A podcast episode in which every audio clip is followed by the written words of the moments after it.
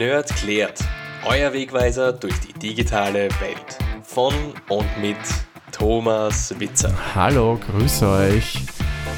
Ja, letzte Woche ist ja leider die Folge ausgefallen, wie ihr feststellen musstet, konntet, durftet, wie auch immer. Grund dafür ist ein Lego-Bonsai.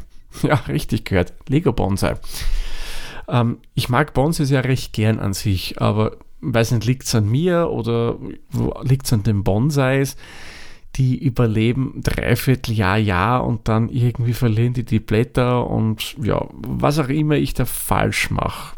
Ich würde mich ja wirklich sehr, sehr bemühen, aber es klappt halt nicht so recht. Auf alle Fälle, ja, die gehen halt dann ein und darum hat man mir jetzt einen Lego Bonsai geschenkt und den habe ich letzten Sonntag zusammengebaut. Das Ganze hat dann ein bisschen Zeit in Anspruch genommen und ja, danach muss ich ehrlich gestehen, hatte ich einfach nicht mehr die Muße, großartig was aufzunehmen. Da wollte ich noch ein bisschen sowas tun und vielleicht ein bisschen was auf Netflix, was auch immer schauen und dann ab ins Bett, weil ja am Montag Arbeit ruft und da kann ich ja auch nicht so lang in die Nacht was reinmachen. Ja, ich hoffe, dass der Lego Bonsai jetzt bei mir überlebt. Wenn der auch ein Problem hat, dann sollte ich mir durchaus ein paar Fragen stellen, was denn da los ist. So, aber ich schweife irgendwie ab. Wir sind hier bei Nerdklärt und da wollen wir uns digitale Themen anschauen, weil wie der liebe Alex schon im Intro gesagt, euer äh, Wegweiser durch die digitale Welt. Und da möchte ich in der heutigen Folge mal wieder ein sehr, sehr aktuelles Thema aufgreifen, das in letzter Zeit wieder verstärkt die Runde, zumindest im Großraum Wien, Österreich macht. Und ich nehme auch an, auch in Deutschland, nämlich Hacking über SMS. Zumindest wird so von den Medien dargestellt.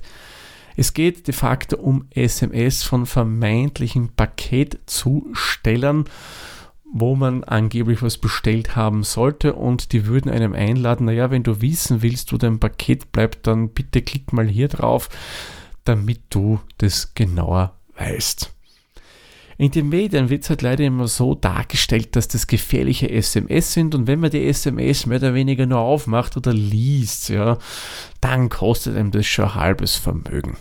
Und heute stellen wir uns mal die Frage, stimmt das wirklich? Kann das denn sein, dass ich über eine SMS mehr oder weniger gehackt werde, dass mir der Geld irgendwie vom Konto geholt werden kann. Schau, fragen wir uns mal grundsätzlich, was ist denn überhaupt eine SMS? Das ist ja eine Technik, die gibt es ja schon, ja, ewig lange. Also die ersten Ideen sind schon gegen Ende übrigens der 1980er Jahre ähm, entstanden. Da hat man nämlich die Idee gehabt, okay, wir haben jetzt dieses wunderbare GSM-Netz und da könnte man doch, weil da wurde ja noch nicht so viel telefoniert wie heutzutage, die offenen Kapazitäten irgendwie nutzen, um sich da Text zu schicken. Ja, und dann hat es einige Jahre gedauert, bis 1992, wo dann die weltweit erste SMS geschickt wurde. Übrigens, Merry Christmas war der Inhalt. Und das war mehr oder weniger so die offizielle Geburt der SMS. SMS ist eigentlich relativ einfach gehalten, die kann nur 160 Zeichen. Und da war ich irgendwie lang der Meinung, das ist technisch bedingt, dass die nur 160 Zeichen kann. Ich habe dann ein bisschen nachgelesen, steht übrigens witzigerweise sogar in der Wikipedia, was ich mir auch nicht gedacht hätte. Die 160 Zeichen sind, wie gesagt, nicht technisch bedingt, sondern die damaligen Ingenieure, die das Ganze entwickelt haben, haben Postkarten im Vorfeld analysiert und da hat man festgestellt, dass eben auf diesen Postkarten äh, nur so circa 160 Zeichen im Durchschnitt geschrieben werden. Und da haben sie dann eben gedacht, naja, 160 Zeichen ist für die Leute anscheinend genug und so legt man das einfach mal als Limit bei SMS fest. Ich war immer der Meinung, das ist technisch bedingt gewesen. Nein, wenn das stimmt, was ich da so gefunden habe, hängt das eben mit dem Ganzen zusammen. Die SMS selbst ist, wie gesagt, rein dazu gedacht, dass man hier Text verschickt. Es gibt dann ein paar speziellere Varianten. Das waren die sogenannten Flash-SMS, die konnte man schicken. Da hat man so einen Code noch hinzugefügt. Das hat dann auf den Handys seinerzeit immer so ein bisschen aufgeblinkt, wenn die gekommen ist. Oder es gab auch so Stealth oder Silent SMS. Die konnte man schicken ohne dass der Empfänger irgendwas davon mitbekommen hat. Äh, ging standardmäßig natürlich nicht von den normalen Handys seinerzeit. Da war schon, ja, durchaus eigene Software vonnöten, damit man das Ganze hat machen können. Also ihr seht eigentlich eine Technik, die uns relativ ausgereift mittlerweile ist und wirklich nur für Text gedacht war. Es gibt hier keine Möglichkeit, dass man irgendwie Steuercode an ein Handy schicken kann oder an ein Smartphone. Man kann hier nicht irgendwie versteckt Software auf einem Smartphone mittlerweile installieren über SMS. Das geht über den Standard alles nicht. Es dürfte auch, was ich durch meine Recherche herausgefunden habe, keine wirklichen Sicherheitslücken geben, wo man dann vielleicht doch irgendwie Schadcode auf dem Smartphone bringen kann. Man, es hätte auch einen gewissen Nachteil. Wir haben zwei große Betriebssystemvarianten ähm, am Smartphone-Sektor, Android und iOS. Und ich könnte nicht beide Betriebssysteme bedienen, weil die dann ähnlich sind, aber doch sehr, sehr unterschiedlich. Aber auf das wollen wir jetzt auch nicht genauer eingehen. Nur wie können die uns jetzt unter Anführungszeichen hacken mittels einer SMS? Die machen sich einen Umstand momentan, nutzen die ein bisschen aus, die Kriminellen. Wie ihr wisst, mit Beginn der Pandemie haben ja die Online-Bestellungen massiv zugenommen. Leute bestellen leidenschaftlich gern online, weil sie klarerweise aufgrund eines Lockdowns oder was auch immer nicht vor die Haustür gehen wollen. Und ja, sind wir sie ehrlich, online bestellen ist schon sehr, sehr bequem. Und da gehen sehr viele Pakete herum und genau da haken jetzt die Kriminellen ein. Denn die sagen, okay, wir sind ein Paketzusteller und wir schicken dir eine SMS wo man ein bisschen was reinschreibt, dass es ein Problem mit einem Paket gibt. Aber du kannst ja, wenn du willst, schon genauer nachschauen, was denn jetzt mit deinem Paket los ist. Aber bitte klick da unten auf den Link drauf, damit du unsere App installieren kannst. Und dann kannst du nachschauen, wo dein Paket momentan gerade hängt. Tja, und die greifen eine Sicherheitslücke auf, die vermutlich sehr, sehr lange bestehen wird, die immer funktioniert und die es eigentlich bei jedem Betriebssystem dieser Welt gibt. Da können noch so kluge Softwareentwicklerinnen und Entwickler dahinter sitzen und das Programmieren des Betriebssystems. Diese Sicherheitslücke wird es immer geben. Die heißt der Endbenutzer, die Endbenutzerin. Also wir alle, die diese Geräte bedienen. Denn diese Kriminellen machen nichts anderes als Phishing. Die wollen uns mit dem Text dazu verleiten und die wissen ja, Menschen sind neugierig, sind die vermutlich selbst auch. Und naja, da könnte es ja sein, dass die wirklich auf ein Paket warten und das dauert vielleicht wirklich länger als erwartet, ja. Und dann klickt man, weil man doch neugierig ist auf den Link und dann passiert's. Was passiert dann?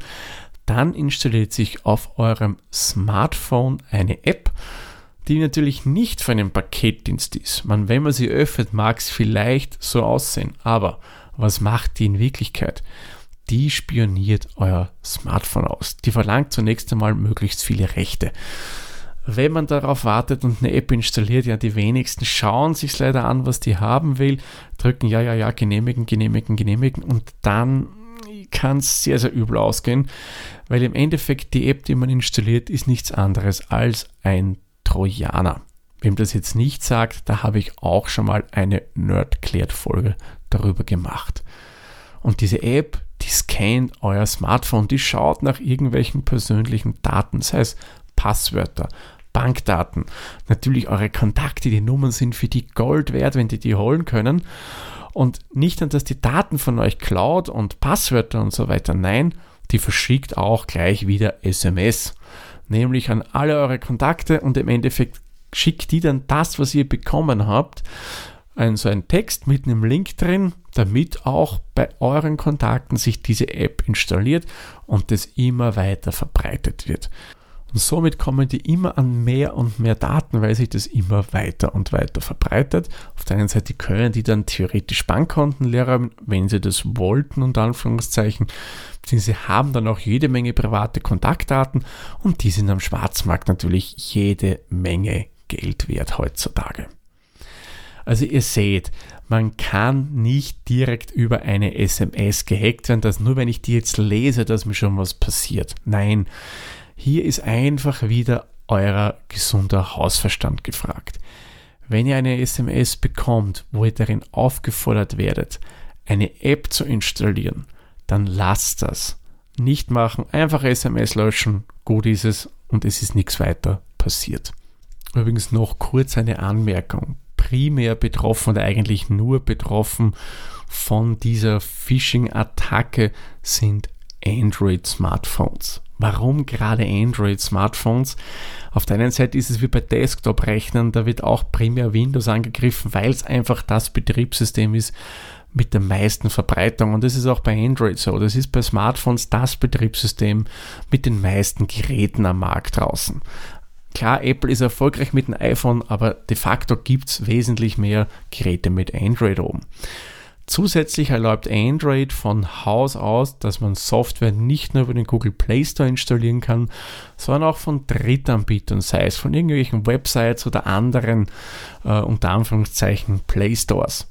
Und da ist es natürlich dann für die Kriminellen eine relativ einfache Sache.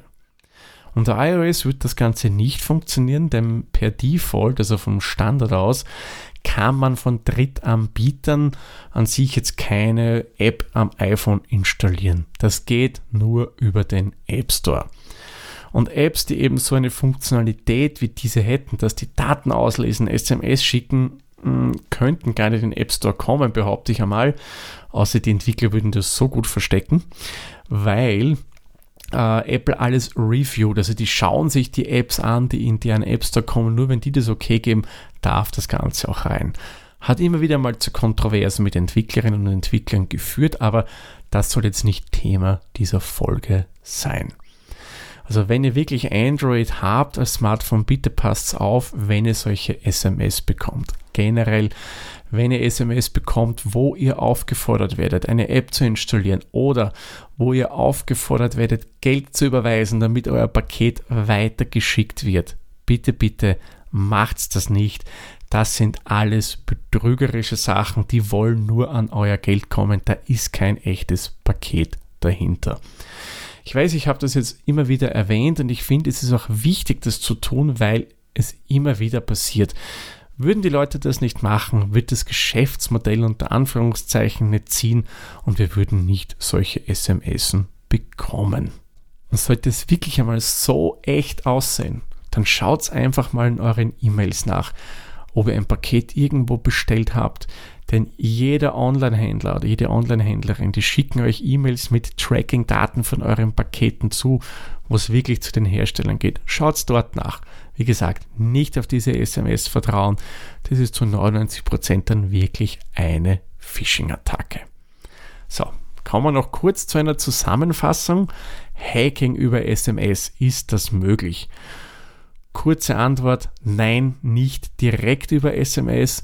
Wenn wir darüber gehackt werden, ist es eine Phishing-Attacke, wo die Angreifer uns dazu verleiten wollen, dass wir auf einen Link tupfen, klicken, wie auch immer, um eine Software zu installieren. Hauptsächlich betroffen hier ist das Betriebssystem Android, denn dieses erlaubt im Gegensatz zu iOS von Apple, dass auch Software von Drittanbietern, also sprich nicht über Googles Play Store, installiert werden können. So, würde sagen, machen wir den Sack für diese Folge zu. Sollte es von eurer Seite aus noch Fragen zu diesem Thema geben, dann könnt ihr mich natürlich jederzeit gerne kontaktieren. Ich sage wie immer vielen lieben Dank fürs Zuhören. Bis zur nächsten Folge. Tschüss, Servus, pfiat euch.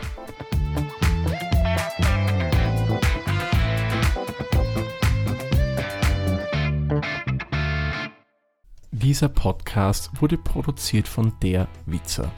Wenn ihr uns unterstützen wollt, würden wir uns sehr über eine 5-Sterne-Bewertung bei Apple Podcasts oder anderen uns führenden Plattformen freuen. Weitere Informationen zu dieser Folge sowie andere Podcasts und weitere Projekte findet ihr unter der-witzer.at.